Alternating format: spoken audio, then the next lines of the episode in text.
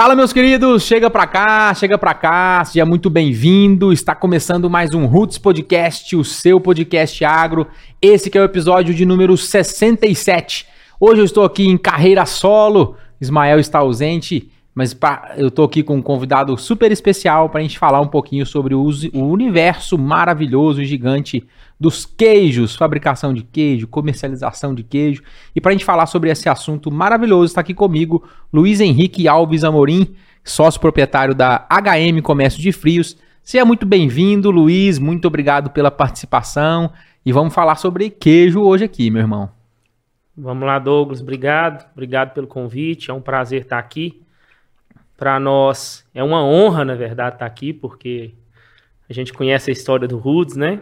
E muito bom tá aqui para falar um pouquinho do nosso universo, o universo do queijo. Maravilha. Para você que está aí do outro lado da telinha, que não sabe, o Luiz Henrique é meu primo primeiro. A gente tem um carinho super especial. Ele que está no, no universo aí do queijo, que também está totalmente linkado ao agro. E é com muito prazer que eu produzo esse conteúdo aqui hoje com ele ao meu lado.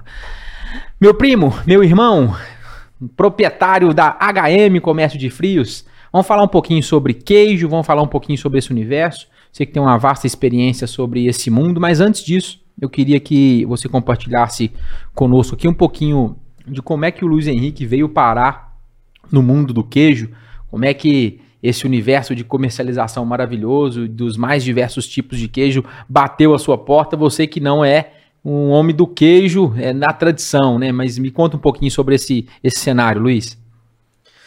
Então, nego, na verdade, eu, eu acho que eu posso falar que eu sou um pouco do queijo na tradição, sim, porque meu avô sempre verdade, foi produtor rural aqui. Verdade, O vô Vicente, ele, ele sempre foi um produtor aqui na cidade. Eu, desde muito novo, tô ligado no mundo do queijo. É, lembro como se fosse hoje, assim, a gente, muito, eu morava em patrocínio na época, uhum. e vinha todas as férias, vinha para cá. Pra ir pra roça. Pra ir pra roça e eu, o vovô me pegava e a gente ia para cooperativa, pagar as contas da roça e ia para fazenda. Lá a gente fazia assim um queijinho. Era produção, era produção de leite a fazenda, de leite, a atividade. Vovô, é, uhum. vovô era leite de lata na uhum, época, né? Uhum. Nem era foi poucos anos. Tirado na mão. É, pouco, no finalzinho da vida do vovô, o vovô já faleceu, que ele pôs um tanque na roça, mas eu sou da época da lata, de colocar a lata na carroça e ir pro ponto e deixar a lata lá. E, e eu já fiz isso, eu tenho lembrança disso. Uhum, muito. Uhum. Não tá só na história hum, das fotos, não. Tem lembrança? Não, tem, tem lembrança. E foi um período muito legal. E por cargas do destino. Depois hoje, de diversos anos. Depois de muitos anos, muitos anos. Hoje Essa, e que ano que era isso, na, na época da roça? Ah, nego, era era. Eu fui para patrocínio em 89 que eu fui morar em patrocínio. Então, isso de, no, de 90 para cá. Você é de que ano? Eu sou de 83. Uhum. Você estava lá com 6, 7 anos? Foi, foi. Uhum. Então, nós fomos para lá muito novo. E, e aí, as férias era aqui na casa do vovô. Não tinha. E na casa das nossas famílias, né? Uhum, Porque a uhum. nossa família é toda daqui, né?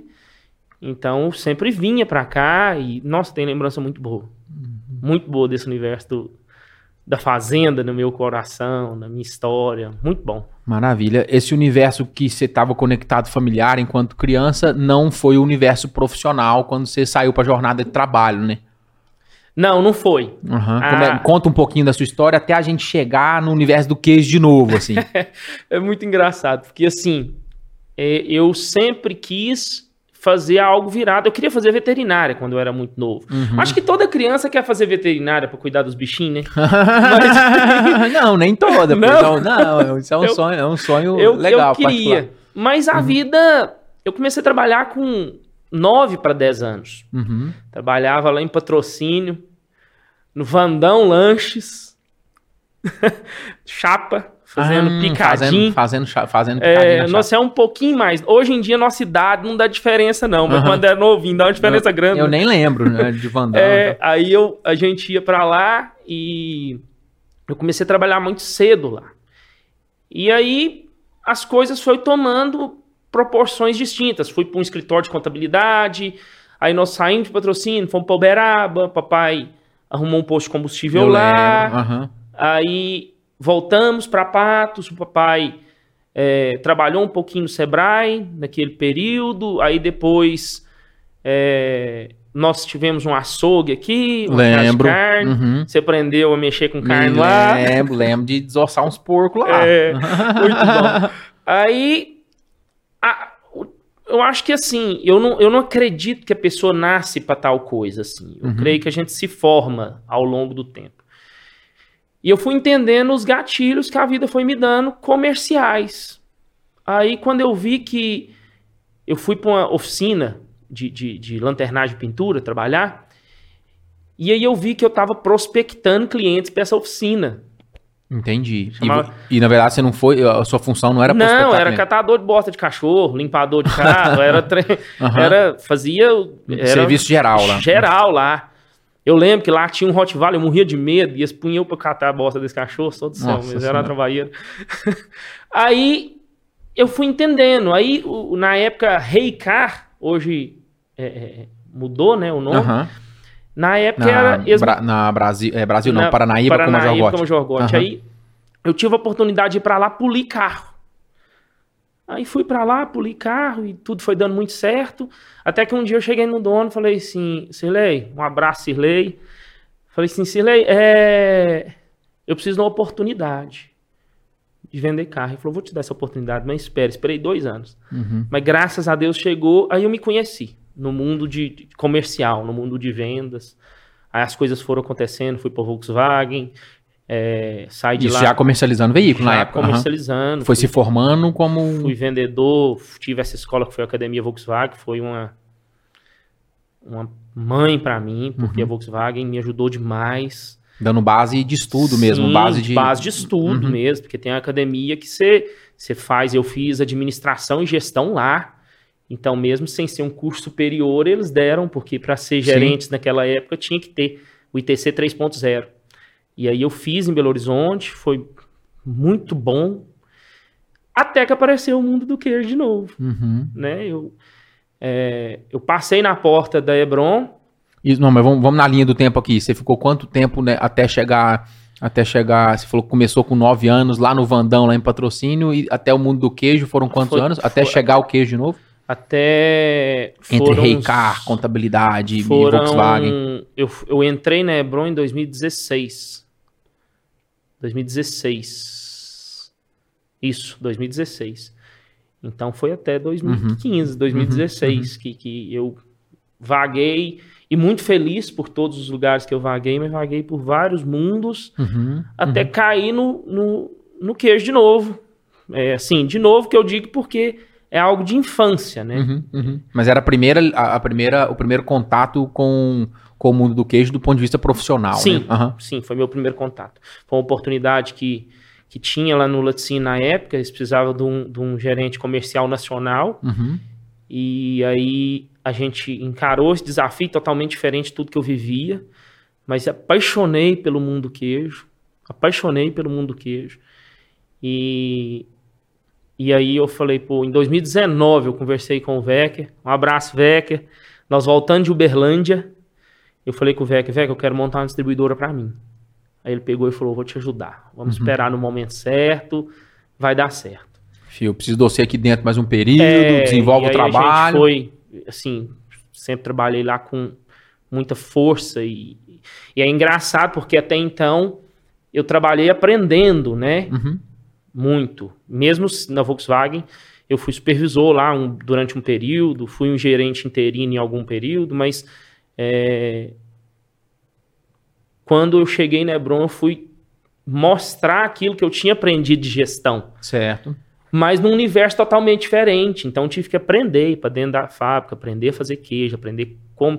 Eu sou muito curioso, aprender o processo do queijo, aprender como cada queijo é feito. Uhum, uhum. Entendi que três horas da madrugada acorda uma pessoa como o funcionário da fazenda do vovô acordava lá para fazer o queijo. Então, quando a gente vê o queijinho na mesa, embaladinho, bonitinho. A gente não entende que por, uhum. por ele passou ali 10, 15 famílias até chegar na, na mesa. mesa. Uhum. Uhum. Então, o, o agro é muito rico, né? Muito Maravilha. rico. A gente teve a oportunidade aqui de conversar com, com vários representantes das mais diversas cadeias produtivas. E o cenário do leite e do queijo, consequentemente, a gente teve a oportunidade de conversar aqui com o Makoto Sekita, foi nosso primeiro convidado. Eles, eles que produzem leite em larga escala. A gente teve a oportunidade de conversar com, com o Eudes Braga, que é um produtor de queijo da região do Carmo Paranaíba. Foi uma conversa maravilhosa também. Ele sim verticalizou a, a, a, a operação. Além de produzir leite, ele também fabrica o, o queijo Minas artesanal. Quero que a gente fale um pouquinho sobre esse cenário também já já. A gente teve a oportunidade aqui também de conversar sobre, sobre leite com o. Como é que chama? Da Copatos? O, ah, o, o Zé Francilino. Zé Francilino, da uhum. Um, um, grande produtor de leite Sim. também, e também tá, tá nessa cadeia produtiva, né? É, de, de laticínios na cooperativa. Mas esse universo, ele. e agora a gente tem a oportunidade de conversar com você que está de fato à frente de um universo comercial, mas que também passou por uma escola dentro do laticínio entendendo esses processos. E aqui eu quero entender, Luiz, como é que é um, uma pessoa entrar num universo extremamente cru de informação e, e adentrar em processos produtivos? Como é, explica um pouquinho, assim, de maneira geral, é, que a gente está vendo aqui na mesa aqui, e aqui tem só uma fração, né, da quantidade é. de tipos de queijo que a gente que a gente que existe no mercado, né? Mas basicamente cada um é um processo produtivo e, e o que, que, diferencia um processo produtivo de um e de outro? De, de, em linhas gerais, o que é um processo produtivo de queijo, né? É, são processos, os queijos têm processos muito distintos, embora assim depois que a gente olha para eles a gente vê que são muito parecidos, uhum. mas são processos extremamente distintos assim, em relação à formulação, em relação ao ingrediente. Vamos, quando a gente fala assim, por exemplo, de um queijo Minas artesanal, Uhum. Queijo Minas artesanal é um queijo que não sofreu pasteurização do leite, é um queijo de leite cru, uhum. né? Que é um queijo que tem um comportamento totalmente diferente, por exemplo, do queijo Minas padrão, que embora pareçam no processo produtivo, porque todos dois são queijos prensados, todos dois exigem maturação, são queijos muito diferentes. Uhum. Tanto em sabor quanto no processo. Sim, uhum. sim. E o queijo é muito vivo, né, nego? Então, uhum. assim, é, a gente pega um queijo artesanal e come ele hoje. A gente guarda esse queijo ou parte ele ao meio, é, matura essa outra metade e come essa outra metade. O mesmo queijo, mesma produção, há 10 dias para frente, ele vai estar tá com um sabor totalmente diferente. Uhum. Se ele está num lugar que tem algum crescimento de algum tipo de mofo, uhum. ele vai mudar o sabor. Então, o queijo, o legal do queijo é isso, é que ele é muito vivo. É um, é um, é um alimento é, vivo. Né? É, ele não. Ele só adormece quando resfria.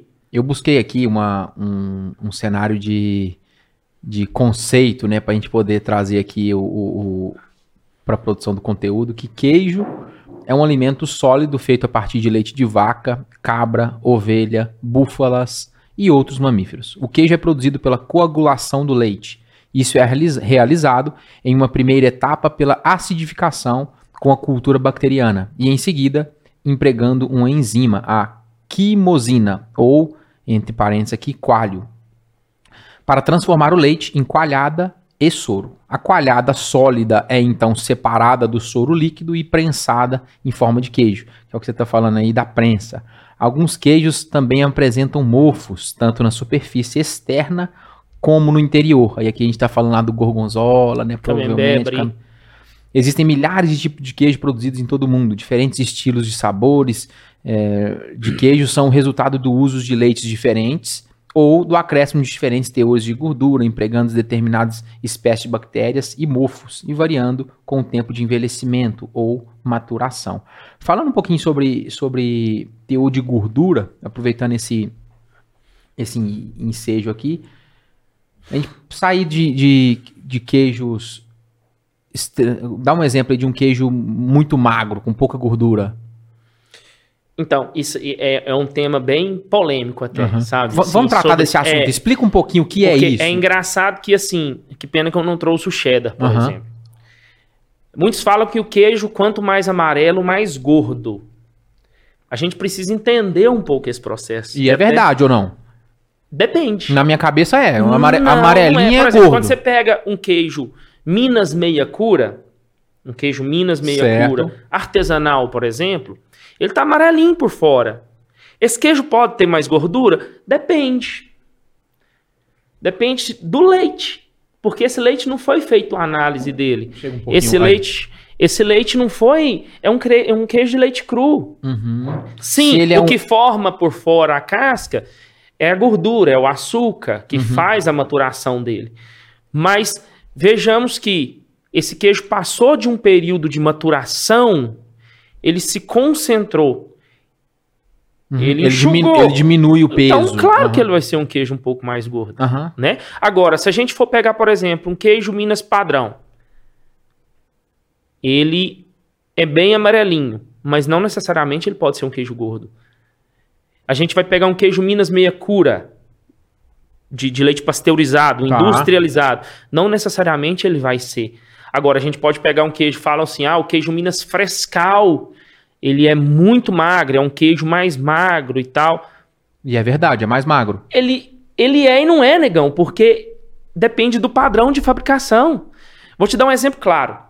Se o queijo é produzido para fazer pamonha, por exemplo, eu tenho um, um cliente que quer me comprar 300 quilos de queijo para fazer na pamonha. Uhum. Esse queijo precisa ser mais magro. Se eu tenho um cliente que quer comprar para pôr no enroladinho, uma fábrica de salgados, quer pôr no enroladinho, esse queijo ele tem que ser um pouco mais gordo. Uhum. Entendeu? Então, assim, a gente não pode generalizar. Sim, quanto mais branco, mais magro, em teoria, sim. Sim, sim. Em teoria, o sim. primeiro rótulo, normal, sim. Mas a gente precisa aprofundar um mas pouco. Mas a gente precisa entender. Agora, quando a gente coloca no, no queijo, queijo light, queijo com menos gordura, aí a gente tem que confiar. Uhum. Porque por trás disso tem um Ministério da Agricultura que fiscaliza tudo isso. Então a gente precisa confiar nisso.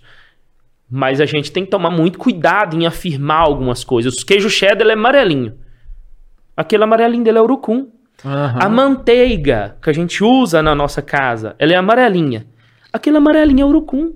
Não é a gordura da manteiga. Entendi. É acrescentado urucum nela. É, aqui, aqui tá falando, quer ver? Em algum lugar. Aqui, ó. O amarelo e o vermelho, usados para colorir muitos dos queijos, são o resultado da adição de coloral. Isso. Entendi. Então, às vezes, a gente está olhando um, um, um, queijo super, super amarelo e, na verdade, ele está amarelo por, por, causa do coloral e não somente da gordura. A gente pega uma manteiga da marca X e pega uma manteiga da marca Y. Vê uma manteiga, nossa, essa aqui é bem mais amarelinha, nossa, essa aqui é mais gorda. Não. Não necessariamente. O formato de bater a manteiga é o mesmo. Uma bate menos, outra bate mais.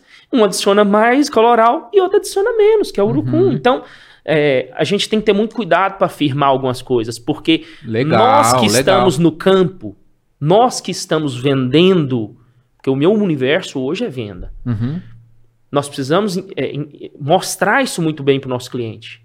Tem cliente que fala assim: ah, a mussarela do fulano é melhor do que a do ciclano, porque ela é mais gorda. Eu posso produzir uma mussarela com teor de gordura X hoje e posso produzir uma daqui 10 dias.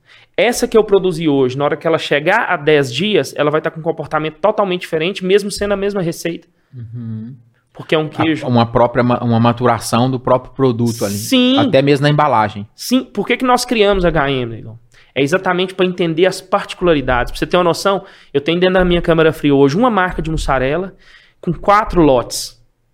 O cliente da pizzaria X, ele gosta da mussarela um pouco mais maturada porque ele quer que derrama, ele quer que a borda fica cremosa. Então eu preciso da mussarela com tantos dias de maturação. O cliente quer que o queijo gratina um pouco mais e não derrama tanta água. Eu preciso de uma mussarela com sete mais dias firme. de maturação. Uhum. Ah, o cliente quer um queijo que dá fiapo. Tem uma padaria aqui em Patos que falou assim: eu quero um queijo que dá fiapo, fiapo grande, é, liso. Peguei uma mussarela para ele com três dias de maturação. Uhum. Salga na massa em vez de ser por osmose. Então, assim, a gente a gente tem que entender essa particularidade Entendi. do nosso cliente. Uhum. Porque não, a gente não pode falar que o queijo XYZ é mais gordo, menos gordo, mais derrete mais ou derrete menos. O queijo é vivo. Entendi. Você citou a mussarela. Mussarela é o item mais vendido do universo de queijo? É, uhum. é o item Até mais mesmo, vendido. É, é, porque vai em tudo quanto é receita também, né? É, e é um queijo filado, né, negão? Diferente que dos é? outros queijos. O que, que é? Explica o que, que é um queijo filado Existe... e o que, que é o outro queijo? É prensado. Prensado. prensado. Queijo uhum. Minas padrão, artesanal, meia cura enfim, é, Monte Rei até também, são queijos prensados. Eles são feitos Aí pode variar, fermento termofílico ou mesofílico. Normalmente minha cura é mesofílico, para ele ficar um pouco mais macio. Uhum. Ele é feito dessa forma que você leu, coagulado, junta, tira, Separa a parte tira sólida da parte da lí- líquida. Que a líquida depois de aproveita para fazer a ricota ainda, caso Aham. queira, caso o laticínio faça. Mas é, aí coloca em uma forma e prensa. Prensa. Uhum. Simples assim, tem as prensas hidráulicas. E vai prensando ele pelo determinado tempo. O, a- o queijo mussarela, ele é feito à massa. Alguns laticínios descansam essa massa de um dia para outro para regulação de pH, outros não, outros já filam no mesmo dia.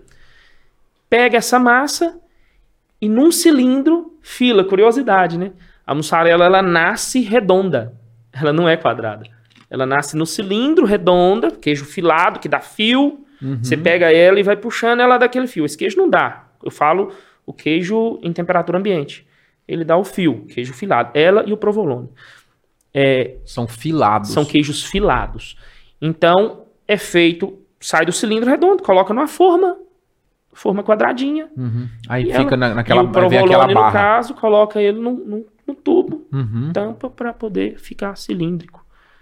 Da forma que ele E- nasce. E, eu, e o- eu, eu fico vendo assim esse universo de mussarela, é uma guerra de preço danada, diferente de queijos especiais, mas porque a mussarela detém o maior volume de venda, né? Então, se eu É. for pensar dentro do universo. Eu tava conversando. Não sei se era com o José Francilino, ele falou: ó, no universo do, do leite, o- os dois produtos mais vendidos é o leite UHT Uhum. e o queijo mussarela. Então, o resto de todos os itens é, representam muito pouco perto do todo que a mussarela e o queijo e o, e o leite, o HT, representa na cadeia Isso. do leite como um todo, pensando em produto industrializado. É, até antes disso a gente pode falar do leite spot, né? Antes do HT, Uhum. que hoje é um dos maiores mercados que tem, é o leite vendido in natura, assim, Uhum. para É, processo assim, é, produtivo. uhum. Mas de- de- depois que esse leite in natura entra dentro do laticínio, ele vai ser produzido alguma coisa. Ah, é isso, aí sim entra o, o HT. O- ou o HT ou a mussarela, onde detém os, maior- os maiores É, volumes de mussarela negócio. é, é, é, o É queijo bizarro, que né, a é- quantidade, assim, de... É um queijo commodities, então assim, o cara falar assim, eu vou entrar no mundo do queijo, eu falo no meu ramo. Eu vou entrar no mundo do queijo e vou pôr margem lá em cima e vou vender muito. Não existe. Aham, É um queijo que você, com ele você vende outros queijos. entendi. Mas é um queijo comoditizado. Ele é. Mas ainda assim dá pra afirmar que mus- mussarela não é tudo igual. Você acabou de falar aí Não, de não é. maturação, de não sei o quê, de Não é. derreter, de não derreter. Não é. A gente tem os processos Fabris, né? Tem, tem as diferenças que gritam. Uma diferença gritante. Salga por osmose, que é mergulhada em. No, no- no- Aí a massa de dele, é- sal, a massa dele não, não adiciona sal. não adiciona sal. Aham. E a salga na massa. São duas mussarelas totalmente diferentes. Totalmente diferentes. Uma vai ficar um pouco mais firme. E você precisa que ela mature sete dias para ela homogeneizar o sal.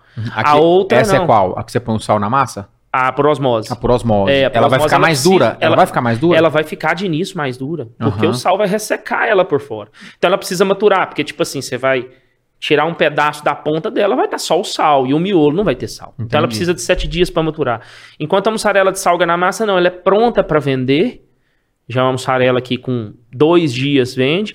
E um exemplo claro, para chapa, hamburgueria, uma mussarela salga na massa é melhor do que por osmose. Entendi. E isso, tipo assim, é engraçado que quando você tá no mundo do laticínio, eu, por exemplo, quando eu estava na indústria, é uma afirmação que os chefes queijeiros não fazem. Não, não existe isso, cada um defende o seu. Eu hoje, sendo distribuidor e entendendo a causa, porque hoje o que, que eu sou? O intermediador entre a indústria e meu cliente. Sim.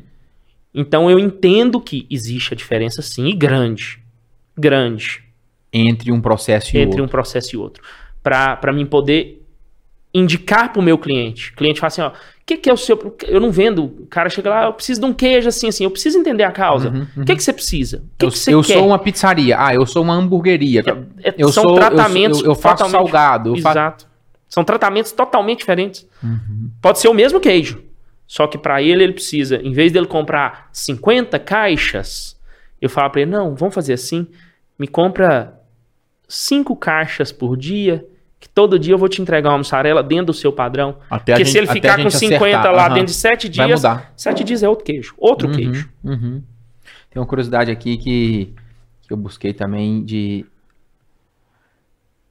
Ninguém sabe quem inventou o queijo, mas diz a lenda que ele surgiu por acaso há cerca de 10 mil anos, quando um comerciante árabe ia atravessar o deserto e decidiu levar leite numa bolsa feita de estômago de carneiro, parecida com um cantil. Quando foi beber o leite, ele levou um susto porque aquele líquido tinha se transformado numa pasta cremosa, devido ao calor e as bactérias do cantil, com que fizeram que o leite coalhasse e virasse o tão famoso queijo. Mais ou menos assim que se produz o queijo até hoje, do ponto de vista de, de formulação, de coalho, de bactéria. E tem um- uma outra informação aqui que o maior queijo do mundo foi feito no Canadá no ano de 1995. Ao que se tem relato, era um cheddar de quase 27 toneladas. Para fabricar esse gigante foram usados cerca de 245 toneladas de leite. Meu Deus!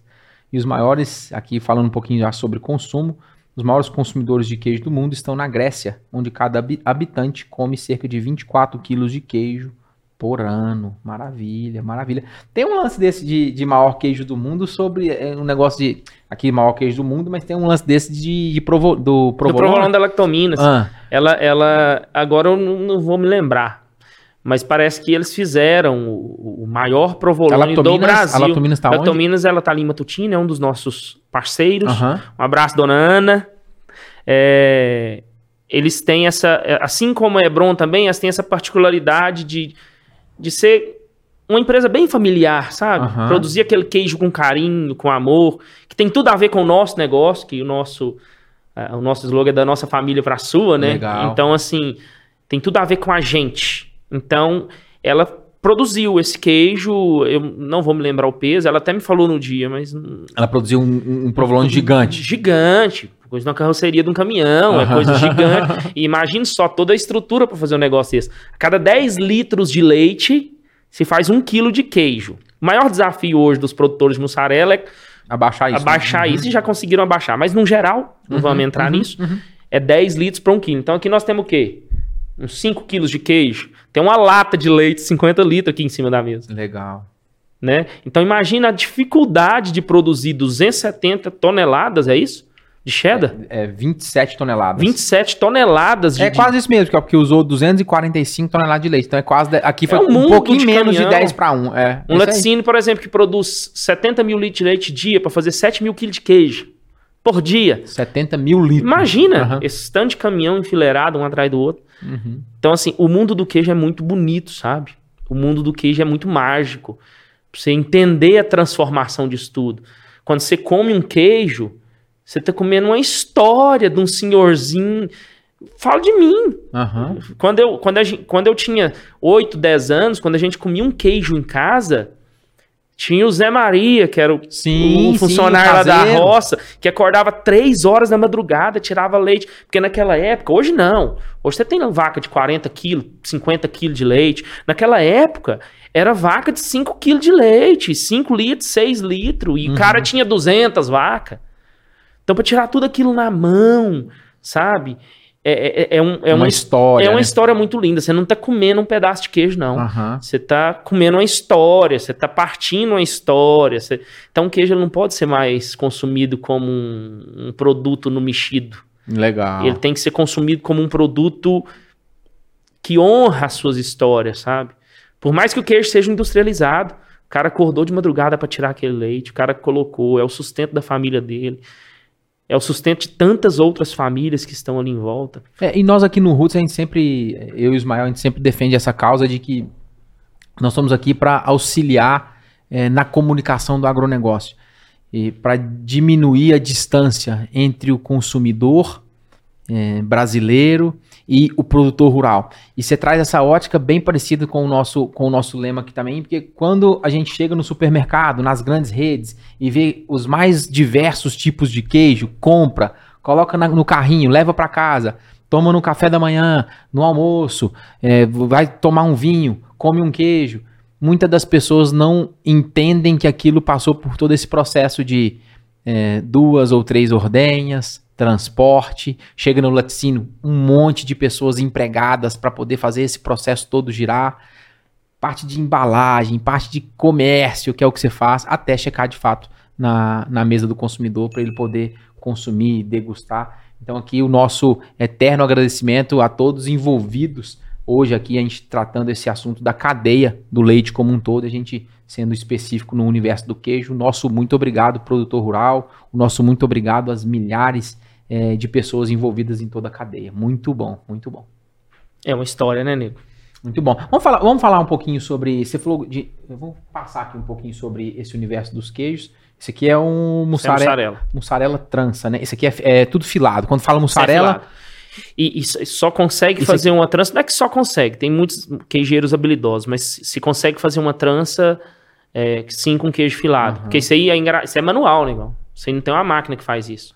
Isso, isso é manual? É, isso aí é manual. Isso é queijo. É, isso é o... Coloca lá, tipo num varal lá dentro da produção e começa é, a trançar isso aqui. fio e trança, entendeu? Isso uhum. aí é o Ilha, que é lá da, Laticínio Serra Negra, Serra que é um Negra. dos nossos parceiros. Legal, legal. É... Laticínio Serra Negra. Eu, eu, eu sempre tenho essa, essa, essa, esse cuidado em ter parceiros que produzem queijos diferentes. Uhum. Hoje nós temos mais de 150 tipos de queijo. Que legal. Então, assim, uhum. é, no, dentro do portfólio. Falou em queijo, a gente, se não tem aquele que ele quer, a gente tem um que substitui em formulação. Uhum. Então, quando a gente procura parceiros, a gente procura parceiros em segmentos uhum. distintos. Exemplo, aqui, ó, nós temos o queijo Minas padrão aqui da Hebron e temos esse padrão aí embaixo, que é da São Vicente, Qual? debaixo do Camembert. Aqui. Só que ela é zero lactose. Ah, a Hebron não produz zero lactose. Uhum. Então eu tenho esse zero, zero lactose. lactose. Cara, e esse mercado tá crescendo muito, né? De, tá. Filma aqui, o, o Felão. Zero lactose esse mercado de, de produtos é, especiais, né? Produtos com é, menor teor de açúcar, sem lactose, menor quantidade disso, menor quantidade daquilo, um produ produtos premiums, né? Legal, zero lactose para quem tem para quem tem intolerância, intolerância né? É. E aí a gente vai falando de vários outros universos. Ah, o palitinho de mussarela defumado também. Como é que funciona o processo de defumação? Esse é, esse é na redinha, no caso. Faz o, Uhum. O palitinho, coloca ele. Eu acho que ele deve ter. Vê aí se ele não tem a marca por baixo da redinha. Olha aí, não sei. Aqui, tá vendo? Ah, sim, sim, sim. É, uhum. que aí ele coloca naquelas redinhas de laranja. Sim, sim. sabe? Uhum. E coloca e defuma. Aí vem bolinha defumada também, que a gente não tinha como trazer. Eu tudo. lembro, eu lembro de, eu lembro de, de processo de defumação extremamente artesanal, assim, com serragem. Eu lembro, defumar carne, é. lá, bacon, né? É. Eu lembro, é o dentro de uma de um laticínio, de uma indústria, é um, um processo, eu acredito que muito maior, né, em escala, uhum. mas a base é a mesma ali. Negão, eu, foi legal né? você uhum. ter, ter entrado nesse quesito. Foi muito bom. Porque existem dois tipos de processo de defumação. Hoje já existe a fumaça química, hum. que você passa no queijo. Você já comeu daqueles hambúrguer aí que os caras falam que faz na grelha Feito e na hora na que você coma, você fala assim: Meu Deus, que hambúrguer é esse? Aquele gostão de fumaça forte, ruim até. Esse é a fumaça química. Industrializado. É. Aí, tipo assim, eles não falam queijo defumado. Realmente Entendeu? é defumado, só que defumado. Só que na maneira... fumaça química. Uhum. Artificial. Eu não tenho assim. nenhum produto que é fumaça química. Nenhum. Todos os meus produtos são defumados em defumadores com serragem ou é, entalho. Uhum. Tipo de, os cavacos. Os assim. cavaquinhos uhum. de madeira, porque, é, por exemplo, a Lactominas gosta de fazer no cavaco. A Hebron gosta de fazer no, no na serragem. E eu acho que também fez alguns é, no alguns cavalo. testes e tal. É, uhum. Então, assim, a Hebron é 100% caipira, uhum. a, a, a, forma de 100% artesanal, assim como a, lacto, a Lactominas, assim como a Serra Negra. Serra Negra eu pego a bolinha, o, o palitinho, na, na Hebron eu pego provolone, na Lactominas também. O que muda de um, de, de um pro outro, assim, às vezes é o tempo de exposição, alguma coisa, mas o processo é o mesmo. Fogo lá na serragem, dá a fumaça. Fogo na serragem, Fica exposto à fumaça. Isso, e, e, defuma. E pega o sabor ali da fumaça. Mas o cara tem que ser fera, viu? Uhum, pra acertar é ponto Não é qualquer um que faz um produto artesanal defumado bom, não. Uhum. Por isso que que a gente tem várias restrições assim em relação à defumação. À defumação. Eu, eu Você me conhece há mais tempo, uhum. né, nego? Eu sou bem chato em relação a. Eu acho que, assim, qualidade é uma obrigação. Eu não tenho. Qual que é o seu diferencial? Não, meus produtos têm qualidade. Não, isso não é diferencial, não. Isso é base. Isso é, isso é, isso é obrigação. O diferencial é o que nós vamos buscar no diferente do produto. Uhum. Né? Então, assim, é, sobre o, o provolone é muito legal, porque existe sim a fumaça química e o cara compra lá, vê um provolone, por exemplo, meu, lá no supermercado ou no mercadinho. Nossa, mas esse aqui 20 reais, tem esse outro aqui de 10 reais. Uhum. Compra os dois e come.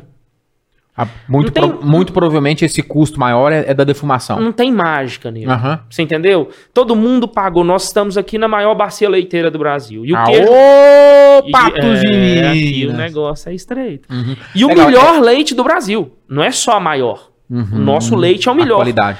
Vou dar um exemplo claro: queijo cheddar. Nós produzimos aqui o queijo cheddar, receita inglesa, queijo, não é aqueles processados. Mistura, processado. Eu tenho, por exemplo, queijo mesmo em inglês. Nenhum outro lugar do Brasil consegue produzir. Mas como é que tem queijo cheddar espalhado no Brasil inteiro? Produz na nossa bacia e esparrama para o Brasil inteiro. Um exemplo claro. Ou não é o queijo cheddar de fato, é às vezes processado. Não, é processado né? Diferencia, não ficou claro para mim. O que, que é o queijo cheddar e o que, que é um. Com um quilo do meu queijo cheddar, um quilo, eu faço quatro ou cinco quilos do queijo processado. Ah, eu misturo amido nele. Entendi. Eu misturo goma, alguns chantana, mistura aí vai de receita para receita. Entendi. E amplia aquilo. Então, ou seja, você está comendo um queijo análogo. Uhum. Um tipo cheddar. Tipo cheddar todos chamam, porque só pode chamar queijo cheddar o queijo produzido lá fora. Entendi. Só o queijo entendi, inglês. Entendi. Então, é tipo gorgonzola. O gorgonzola, quer ver, pega ele aqui. Eu vou ter que mudar o nome aqui, ó. Queijo azul Campo das Vertentes. Deixa eu ver. Porque o queijo gorgonzola só pode ser entendi. chamado gorgonzola o que é produzido lá. Entendi. Entendeu? Então, assim, só para entender que o queijo cheddar, por exemplo, eu não trouxe ele, que pena. Ele tá lá, queijo tipo cheddar. Só que ele é queijo.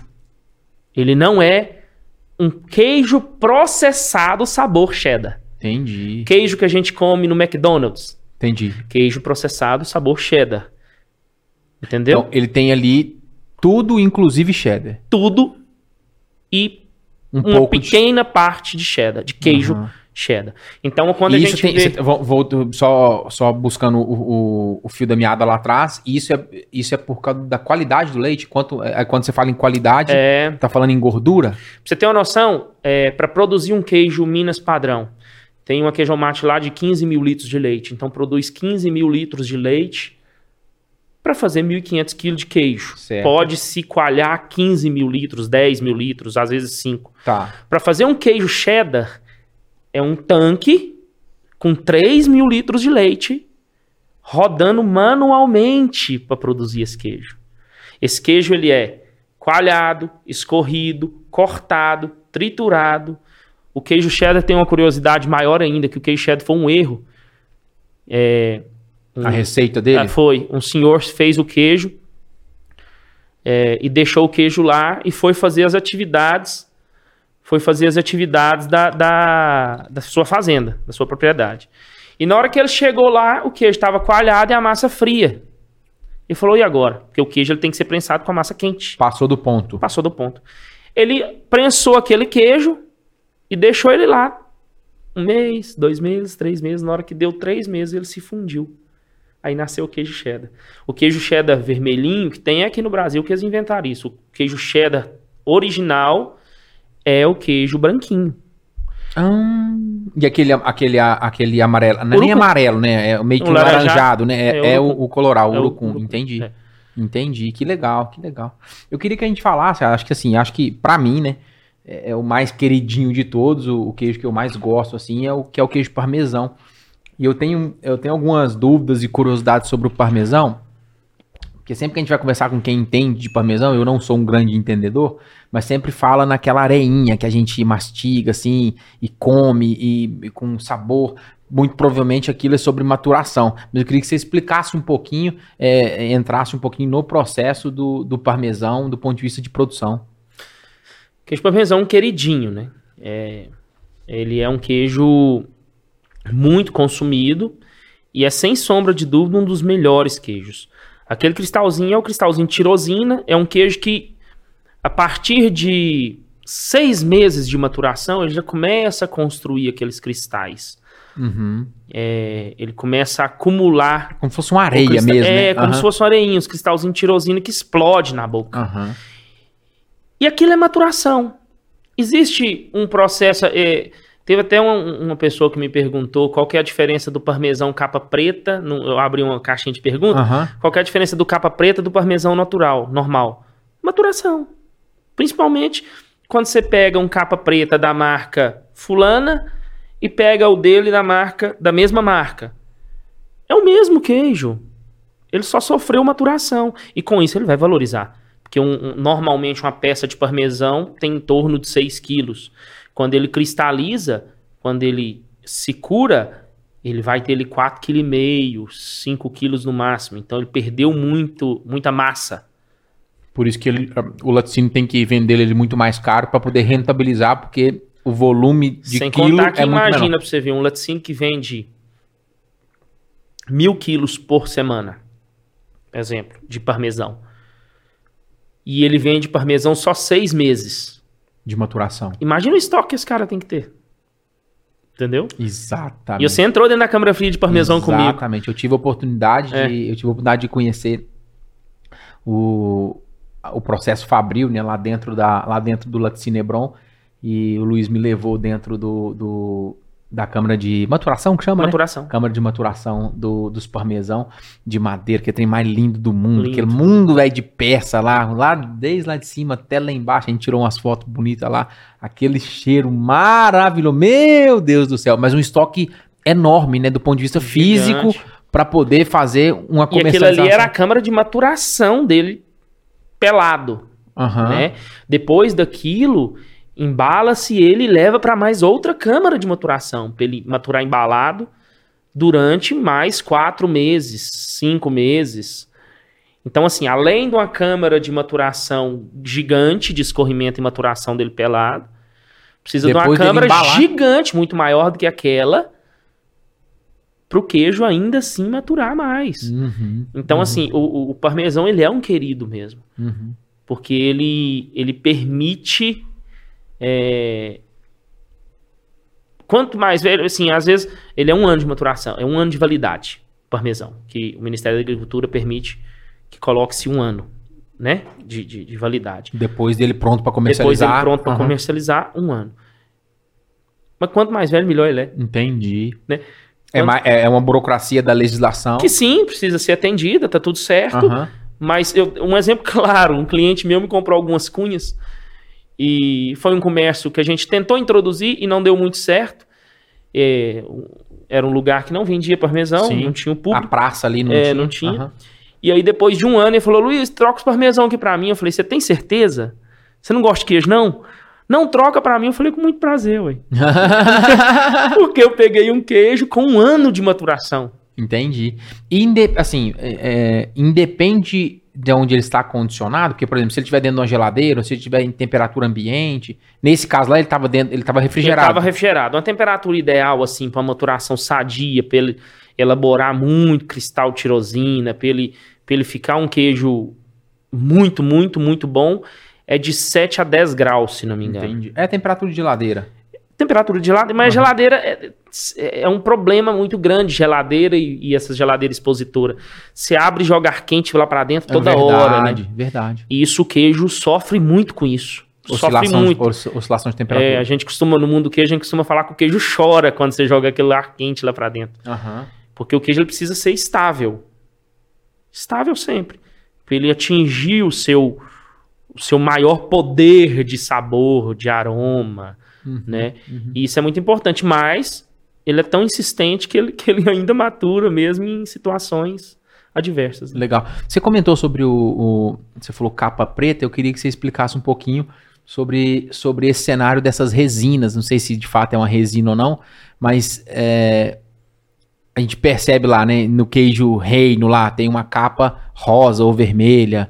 Gente- capa azul. capa azul, capas pretas. Aquilo é comestível? O, o É. consumidor ele pode comer ou não? O que que é aquilo e para que que serve? Pode comer. Aquilo foi criado, na verdade, para proteger o queijo. Aquilo lá. É, porque quando você pinta o queijo, Aham. né? Ele não vai desenvolver mofo. Entendi. Ele não vai tipo um desenvolver. contaminante, Não, alguma não coisa assim. vai. Ele tá, Aham. ele tá blindado. Sim, tipo, sim. ele tá no vácuo. Aham. né? Então ali ele foi criado principalmente para isso. E depois ganhou notoriedade. Ah, não, por exemplo, algumas marcas capa azul, outras capa preta, outros Virou um símbolo da Virou, marca, né? tipo assim, pra você ter uma noção, há um tempo atrás é, foi um- um- uma pessoa que vende essa, essa, essas Essa cor- linha, essa, essa linha de, de, de- Eu não sei se posso chamar de resina, enfim. Certo. Essa, esse- Essa proteção. essa proteção vende ela e chegou lá e falou: Não, tá chegando o Natal, vamos pintar seus queijos de vermelho. Entendi. Tá- Você entendeu? Então, tipo assim, é legal. Entendeu? É legal. Até na época a gente comprou preto e vermelho, fez um teste, e aí é, a gente tinha um, um colaborador lá falou: Não, eu quero desse queijo, é do Flamengo. Então, entendi, entendi. É, é, tem- aí virou pra essa pegada. E ótimo pras indústrias. Uhum, uhum. Ótimo pra elas. Porque Que elas aumenta o shelf, o shelf life, o shelf Protegem o life queijo. lá. Aham. né? E também tem algumas coisas relacionadas à maturação, porque o queijo, por exemplo, quando é uma capa preta, ele fica mais escuro para maturar, porque é muito importante o cheddar, por exemplo, embalar ele num- num- num- numa embalagem vermelha para ele maturar. Verdade. Então, assim, verdade. quando você, você blinda o queijo de uma tinta preta, Você tá bli- blindando de luz ali. de- é, aham. ele vai ter uma maturação um pouco mais legal também. Uhum. Então, tem, tem vários fatores benéficos que esses estudiosos aí acham para facilitar a vida do, do- da indústria, né? Legal, maravilha. E esse queijinho pequeno que você trouxe aqui, o que, que é isso aqui, ô, ô Luiz? Nego, Aguenta a mão que você não vai abrir ele ainda não, só quero saber. esse aqui, eu tô caçando um nome pra ele. Ah. Eu não sei se ele vai chamar queridinho da HM, eu não sei se ele vai chamar xodozinho da HM, nós vamos ter que inventar um nome pra ele. Ah, Mas isso aqui é um lançamento? é um queijo recheado. Queijo recheado. Então pera aí que você vai abrir ele pra gente ver já já. Antes disso, você não comeu nada? Como, um- como uma Como? batatinha, como um, um- um- Como é que chama? Uma, sei lá. uma uva passa. Eu vou aqui aproveitar esse momento pra gente enaltecer e falar dos parceiros que estão conosco nessa caminhada, nessa caminhada de prospecção da informação dentro do agronegócio. Eu quero aqui, de maneira geral, agradecer cada um de vocês, parceiros, que acreditam no nosso projeto, no nosso propósito, começando pela Baú. A Baú, que há 38 anos atua no agronegócio brasileiro, são especialistas na produção dos mais nobres cafés que o Cerrado Mineiro há de produzir. Produzem lá cafés com bastante sustentabilidade, modernização, com bastante humanização e sempre mesclando as suas raízes, as suas tradições com a modernidade dos dias atuais. A Baú é referência em diversos mercados do exterior eh, na produção dos cafés especiais e também estão presentes nos mais diversos cenários eh, de cafeterias de alto padrão do nosso Brasil. Ficou curioso, quer conhecer um pouquinho mais sobre a Baú? É, pro- é, posiciona o celular no QR Code que está na tela, você vai cair direto nas redes sociais deles, ou também clica aqui no link abaixo, quando acabar esse episódio, que você também vai ser direcionado para as redes deles. Um, um- um grande abraço a toda a família Baú, obrigado pela parceria. Quero falar aqui também da Cultura Agromais, a Cultura que é uma empresa com soluções agronômicas, financeiras e tecnológicas para as lavouras. Tem como lema entender, acompanhar e entregar o que há de melhor para o produtor rural, que de fato é o grande protago- protagonista do agronegócio. A equipe da cultura está presente no campo, buscando sempre uma agricultura com identidade, serviços e soluções para atender com extrema qualidade. O objetivo é acompanhar o manejo de perto de forma técnica para o aumento efetivo compromissado com a sua produtividade e com a sua rentabilidade. Atualmente a companhia está em expansão, já conta com 10 unidades, patrocínio onde é a matriz, também tem unidades em Patos de Minas, Coromandé, Uberaba, Conceição das Alagoas, Pirajuba, Capinópolis, Araxá, Santa Juliana e também já está no estado de São Paulo, no município de Ituverava. Quer conhecer um pouquinho mais sobre a cultura agromais? Posicione o celular no QR Code ou clique no link aqui abaixo que você vai ser direcionado também para as redes sociais deles. Vamos falar um pouquinho também sobre o Sebrae. O Sebrae Minas reconhece e valoriza a importância do agronegócio para Minas Gerais e para todo o Brasil. Por isso, firma o compromisso de ajudar e criar um agro diferente a cada dia e muito melhor. O Sebrae tem um recado super importante para você, nossa audiência do Roots. Agora, dia 24 de 24 a 29 de abril, vai acontecer uma nova edição do Empretec em Patos de Minas. Empretec é uma metodologia da ONU criada na década de 90 que busca, em uma imersão de seis dias, potencializar o comportamento empreendedor que é um, comportamento de uma pessoa de sucesso. Nessa imersão, você desenvolve diversas habilidades como planejamento sistêmico, saber correr riscos calculados, tomadas de decisão, persuasão e rede de contato, iniciativa. Para se inscrever no Empretec, acesse o link que está aqui no chat ou na descrição, e lá você vai preencher um formulário é, de, um, de, uma inteligência artificial, e essa inteligência artificial vai entender com esse, com esse formulário, entender um pouquinho melhor o seu perfil, o seu momento, para poder te auxiliar. Empretec, de 24 a 29 de abril, em Patos de Minas. Desperte o seu ponto de virada. Vamos falar também sobre a Anatomic Gel, que também está conosco nessa caminhada. Anatomic Gel, que eu e o Ismael, né, nós já somos clientes, já usamos Anatomic Gel há mais de 10 anos e é um prazer para nós é, passarmos de consumidores, é, agora também com parceria comercial. É um prazer e uma facilidade muito grande a gente falar sobre as botas e botinas da Anatomic Gel, que são confeccionadas em couro de altíssima qualidade. O seu revestimento interno também é em couro, garante maior absorção contra impactos e maior conforto no uso diário. Um calçado extremamente estiloso, além de bastante confortável. Um detalhe que a gente destaca também é o solado produzido em borracha gel. Vou puxar aqui, você tenta filmar aqui, Faelão. Borracha gel, que torna o produto muito mais resistente e durável. Há 25 anos, a Anatomic Gel se propõe a produzir os calçados masculinos mais confortáveis do mercado. Pessoas de todo o Brasil e de mais de 60 países já usam Anatomic Gel e você também merece ter essa experiência. Aproveite que a gente tem um cupom de desconto também. Você vai colocar o lá no QR Code, você vai ser direcionado para a loja da Anatomic Gel, coloca lá no carrinho quantos produtos você quiser presentear ou para você mesmo e digita lá o cupom de desconto ROOTS10 para você obter 10% de desconto, de desconto. Um abraço a toda a família da Anatomic Gel. Vamos falar também sobre a Faelo Filmes. Alô, nosso produtor! A Faelo Filmes é uma empresa extremamente especializada em eternizar grandes momentos, assim como esse que a gente está vivenciando aqui hoje, falando do universo do queijo. Há mais de 10 anos atuam no mercado de Patos de Minas e região, levando o que há de melhor em filmagens de casamentos, transmissões de lives, é, filmagens de eventos empresariais, filmagens de podcasts, para nós do, do, universo agro também fazem captação de imagens por drone. Ficou curioso, quer entender um pouquinho mais do universo da Faelo Filmes, é, conhecer um pouquinho mais do trabalho do Anderson e da Nayara, posiciona o celular no QR Code também, que você vai ser direcionado direto para as redes sociais deles. Lá você digita lá um, um direct e peça seu orçamento. Lá você já vai navegar também e conhecer um pouco mais sobre a qualidade e a prestação de serviço que eles fazem para o nosso mercado. Muito obrigado. Faelo Filmes pela parceria. Vamos falar aqui agora de um nosso novo parceiro, a Pneus União, que agora está junto conosco. Ela é representante de pneus agrícolas da Firestone. É, vamos falar um pouquinho. É, a Firestone né, e a Pneus União têm o intuito de mostrar ao público em geral, é, de, de maneira especial, todos interessados no agronegócio, todas as tecnologias ofertadas pela Firestone, com um, um intuito de, melhor, de melhorar a segurança, maximizar as forças das máquinas e dos implementos disponíveis no mercado, potencializar os lucros e as colheitas, reduzir custos e, acima de tudo, com vista na produção, na proteção do meio ambiente. A Pneus União, ela está no mercado há 42 anos, ela é especialista em pneus de manutenção é, de pneumáticos, tem a missão, tem como missão né, de fazer o certo sempre com o slogan Solução em Pneus.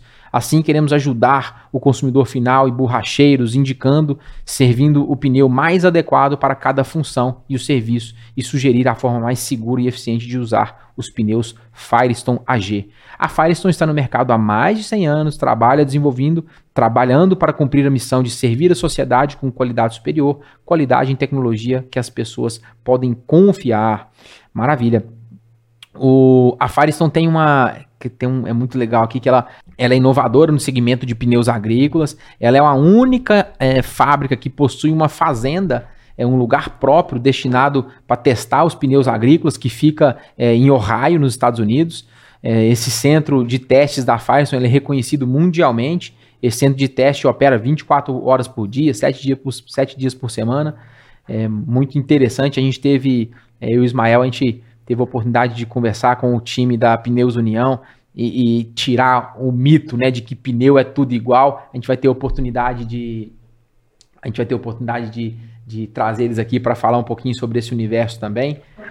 Maravilha. Então quero aqui agradecer a Pneus União e a Firestone por estar junto conosco nessa nova caminhada aqui no Roots Podcast. Conte conosco. E você, empresário, que quer vincular sua marca, que quer trazer o seu movimento, o seu propósito aqui conosco no Roots Podcast, vai ser um prazer a gente bater um papo, a gente te apresentar também o nosso modelo de negócio, apresentar para você um pouquinho mais o nosso propósito. Nos mande uma mensagem que vai ser um prazer a gente poder conversar sobre. Maravilha! Agora sim eu quero voltar para esse universo do queijo. Eu quero que você me explique o que, que é isso aqui. Isso aqui é um queijo é, artesanal, Luiz, e, e, ele tá. Você comentou que, que ele é um queijo recheado. Eu vou deixar você vender o peixe aqui. Você que é o vendedor aqui, eu quero entender o que, que é isso aí, porque eu já quero é comer. Eu, o Faelo já tô olhando ali. E já tô olhando ali, brilhando, brilhando o olho nessa, nessa faquinha aí. Explica Fael, pra nós. tem que ajudar a gente a arrumar esse queijo. Vamos lá. Então, esse aqui é um queijo de leite cru, né? Um queijo caipira da roça.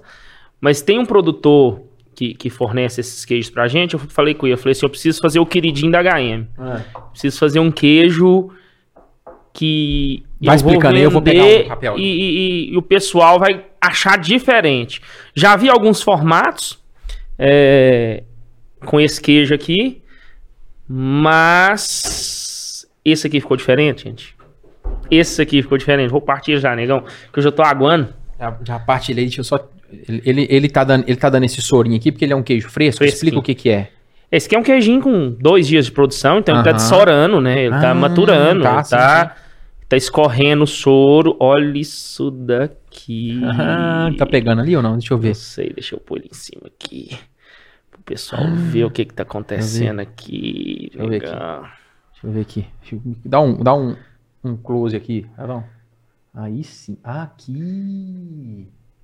Queijo com goiabada. Chique, rapaz. Olha o, fo o foco do. Olha o foco do homem. ó. Que chique. Acho que vai chamar cremosinho da, da HM. Cremosinho da. ga- Que top. Vamos experimentar. Então é um queijo. É um queijo de leite cru com goiabada. Aham, Legal. Goiabada e goiabada sem conservante. Aham. Uma goiabada. Goiabada, goiaba Aham. e açúcar. Fael, você não vai comer, não? hum, que delícia, Luiz. Hã? Não come tudo não, ele falou. Não, não com isso tudo, não. Só. Queijo diferente, hein? Que delícia. De fato, o queijo não é tudo igual, né? A gente viu aqui diversos tipos de queijo. Existem. que- Deixa eu pegar esse aqui. O que, que é isso aqui? Isso aqui é. Monte Rei. Esse é um queijo é, desenvolvido única e exclusivamente para Pequenininha a embalagem, né? Aham. É, porque ele tem a emba- a embalagem dele também de 1,3 kg câmera. É, ele tem a embalagem de 1,3 kg Ah, tá. também. Mas esse aqui ela é feito para fração mesmo, para pessoa que quer fazer uma tábua. É um, é um queijo Ah, que tá. tem um derretimento muito bom.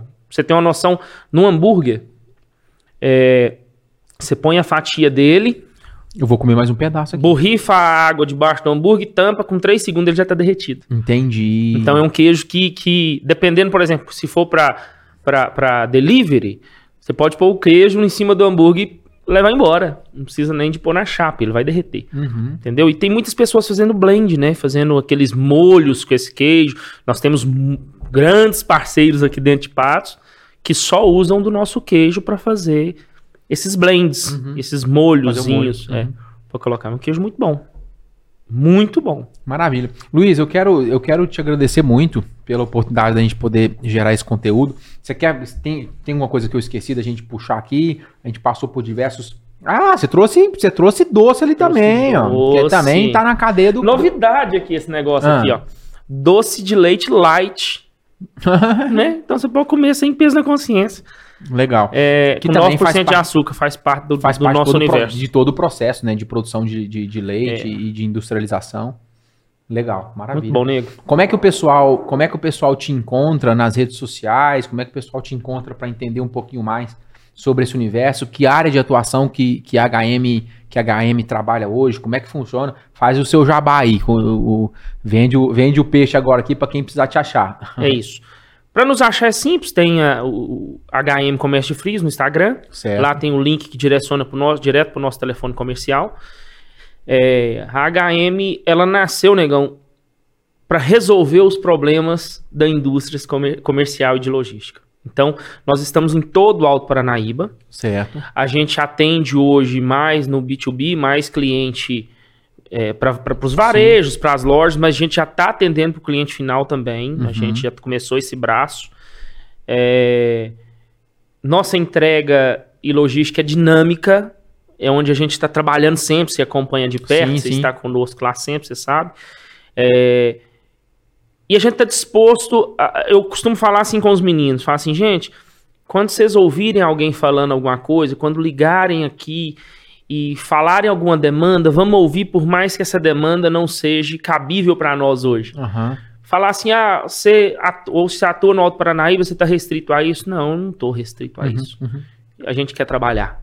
Maravilha. Direitinho. Você está falando de logística, eu acho que assim, é um grande. É um grande gargalo, não só na indústria do queijo e do leite, mas de maneira geral o comércio. Eu também estou no comércio, numa distribuição agrícola, e a hora que a gente analisa uma ponta indústria e a outra ponta consumidor, e que a gente pode falar de qualquer cenário, existe muita oportunidade no meio do caminho Sim. e a maioria delas está linkada em excelente atendimento. Então Sim. você está trazendo o braço logística que você compra do laticínio, estoca, e vende para hamburgueria, por exemplo, ou vende para um supermercado, ou vende para uma padaria.